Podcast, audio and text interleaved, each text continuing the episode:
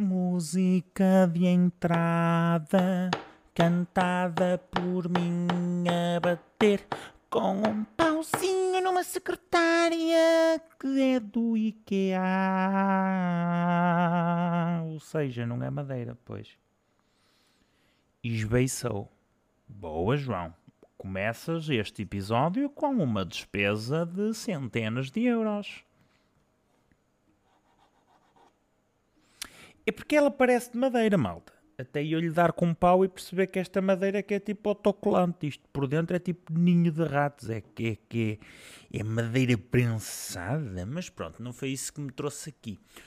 Olá a todos, sejam bem-vindos a mais um episódio de Pós-Chat, aquele podcast que aparece de vez em quando para vocês ouvirem. Está tudo bem? Tenham escutado os últimos EPs? Vejo que sim, porque estamos a subir a nível de views, o que é muito giro. Agora é assim, isto é uma coisa só nossa, está bem? Também anda-se aí a espalhar muito, já anda muita gente a ouvir e depois isto perdemos a nossa afinidade. Que isto também um gajo não quer ficar rico amanhã, pá. Está bem? Vamos a modo, vamos escutar e guardar. Epá. Claramente o oposto do que eu desejo. Vamos ser sinceros, não é? Vocês, se gostam de ouvir isto e se têm ouvido isto, pá, partilhem, incitem, incitem outras pessoas a escutar Javardeira.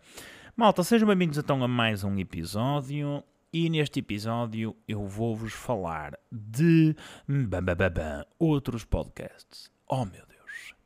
Eu não sei se vocês já repararam, mas andam aí muitos podcasts de malta que ensinam aos outros a ficar rico, pá. Eu adoro ouvir esse tipo de podcasts, porque eu sinto que nasci para ser merda. Eu não percebo nada do que eles dizem para ali, pá.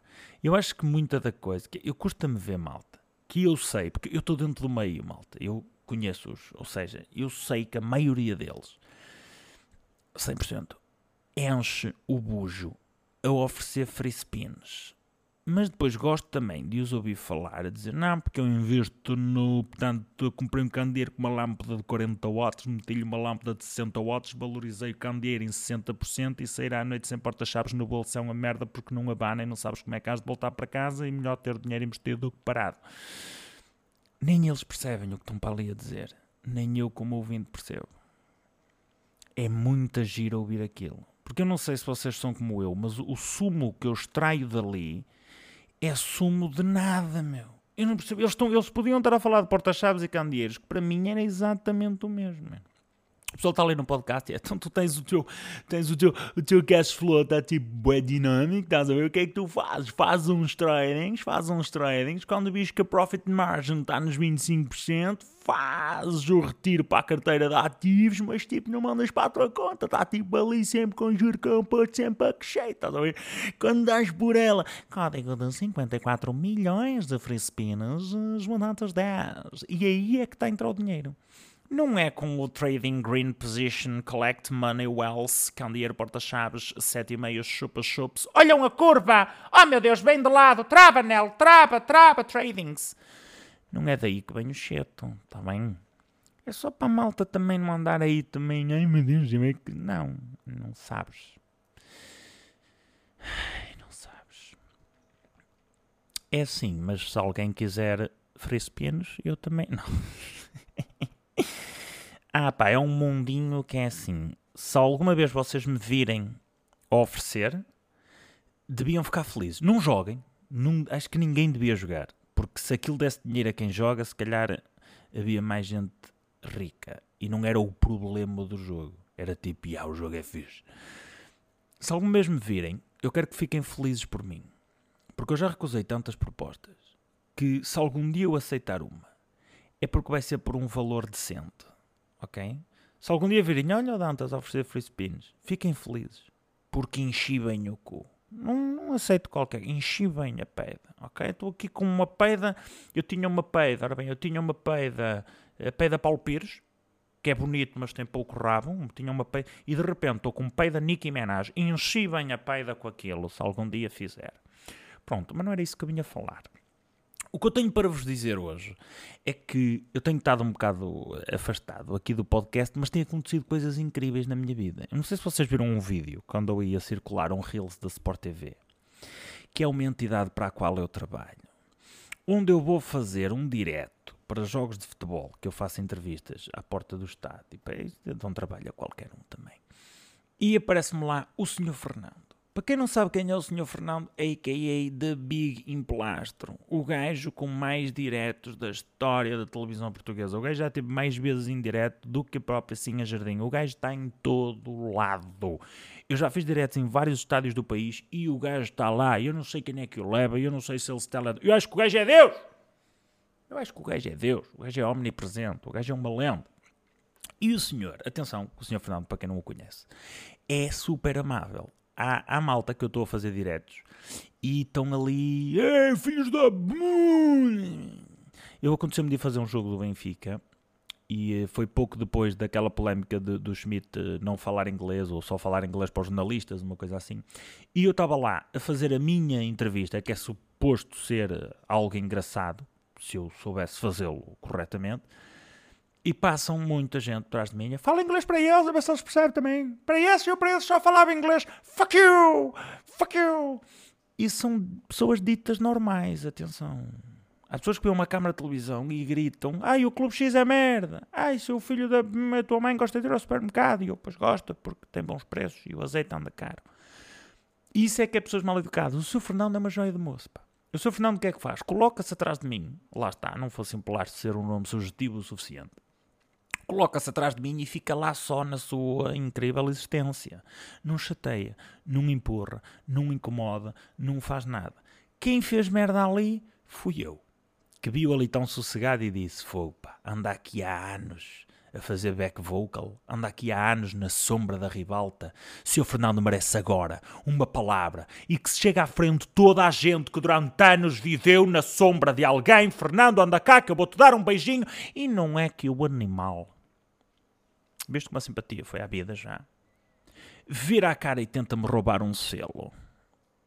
Está tudo bem comigo, está tudo bem com o amigo. Foram 234 euros em pomadas de herpes, mas de resto está com.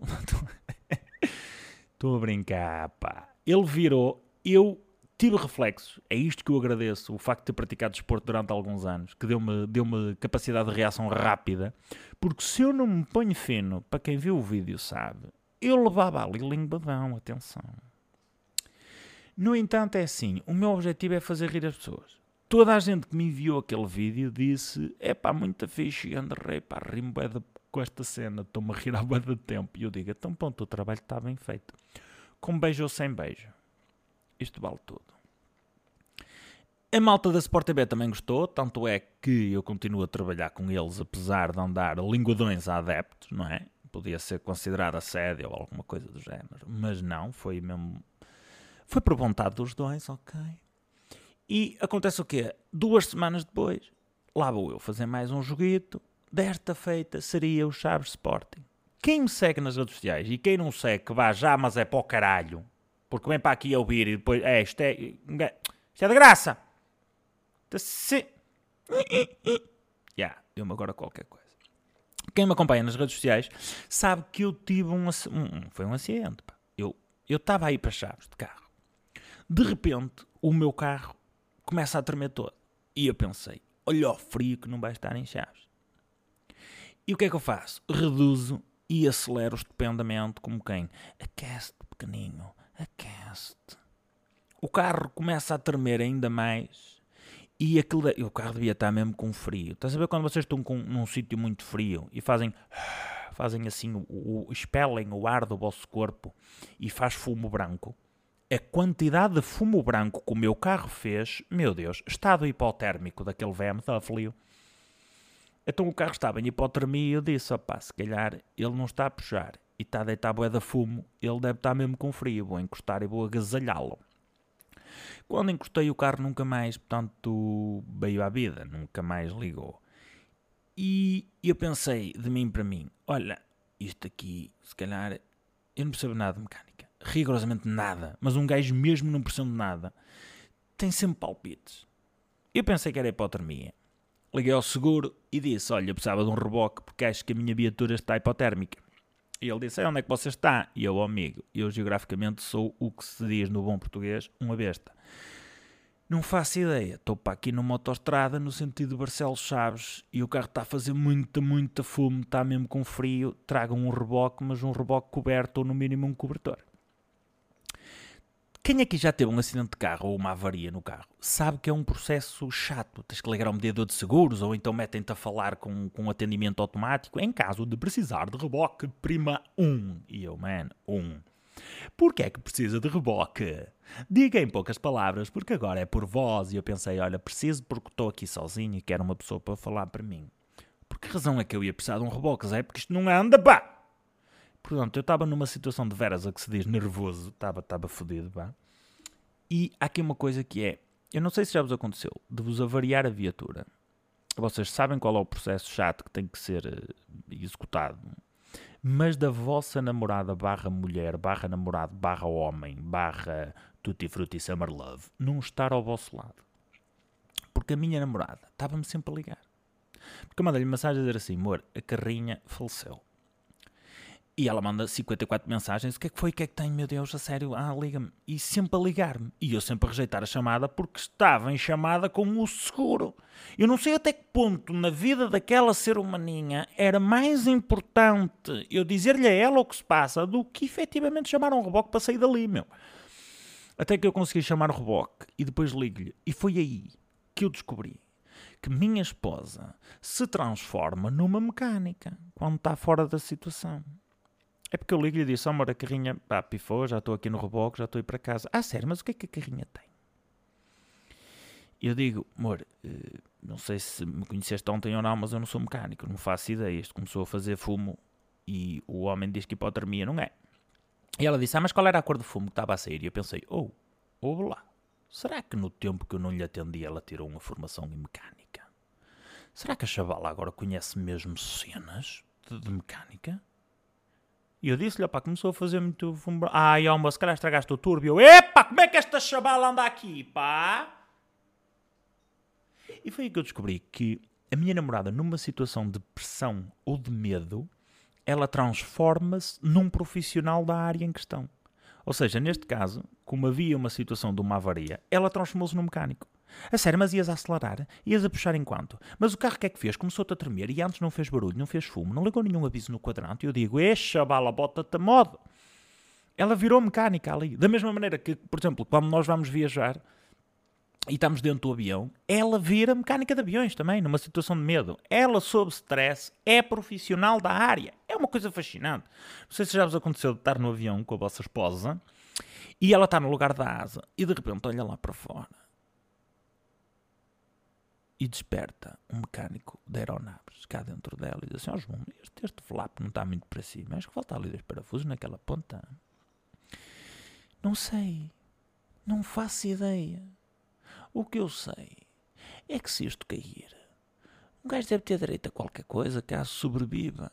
Epá, é a única coisa que eu sei. Eu viajo sempre em companhias low cost e é assim que vocês sabem que estou num avião de pobres. Por acaso nesse avião estava uma pessoa ao meu lado. E foi aí que eu descobri que é mesmo, tipo, low cost é vida. Meu. Vocês percebem que estou num avião rodeado de low cost.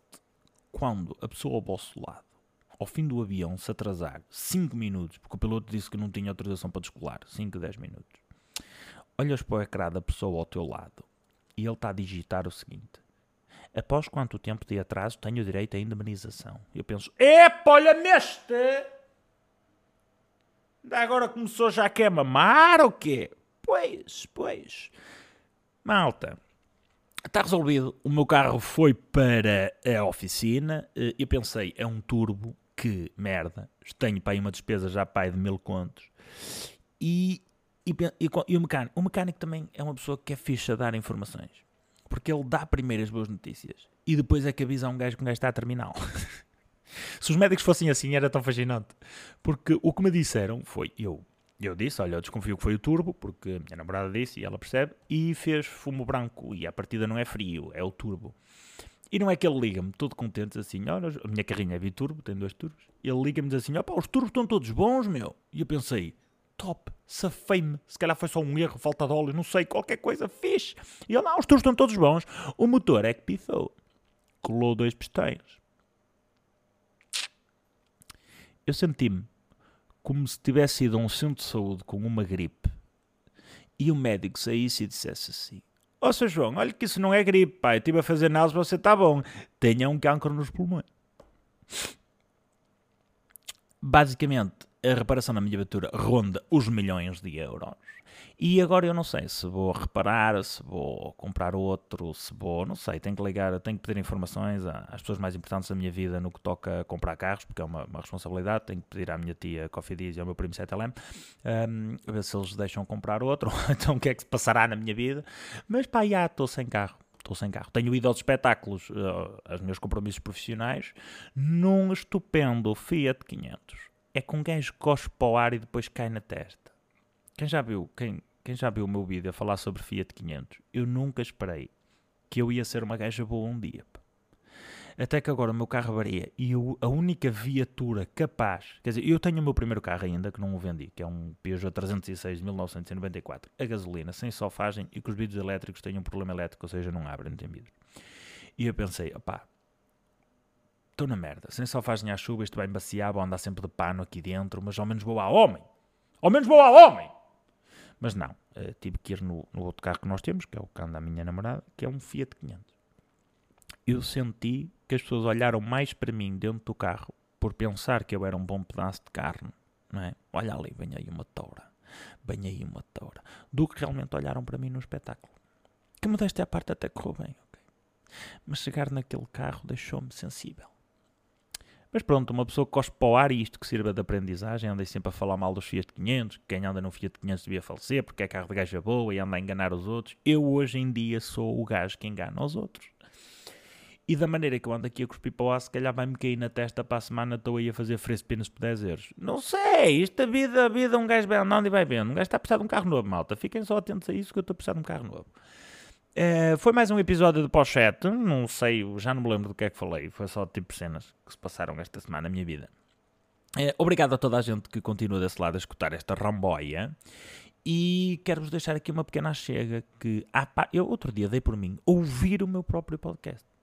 Porque estava no carro, quando ainda tinha carro. E começou a tocar. E bem, até gostei de me ouvir. Eu não gosto de me ouvir, mas até gostei. E há partes muito engraçadas aqui. E eu vou começar a tirar umas partezinhas de cada episódio e vou fazer vídeo dessas partezinhas. Ou seja, quem já ouviu aqui, top, somos os primeiros, somos os maiores. First never follows. Fuck the rainbow. Porta-chaves in the pocket, ok? Se ouvirem em vídeo, eh, quando sair algum vídeo do género, vocês vão lá e comentam só para o chat e deixam um coraçãozinho. Ou um Ferrari vermelho, um emoji de um Ferrari vermelho. Ou um emoji random, para confundir toda. Vocês têm que dizer só pochete e um emoji qualquer que vos venha à cabeça. Ok? E assim, eu sei quem é que já estava a ouvir e quem ouviu primeiro aqui. Ok? Pronto, maltinha. Uh, o que é que eu vos posso desejar? Uh, se calhar já a boa Páscoa, porque eu não sei quando é que é o próximo episódio. Quero dizer a todos uma excelente semana, uma excelente vida e saudinha, que parecendo que não é o que é preciso. Outra coisa, controlem os seus instintos de beijarem plastro na boca se o virem, porque é um indivíduo muito sedutor, está bem? Saudinha e até uma próxima. Cumprimentos à família. Vai lá, vai lá. Manda lembrança.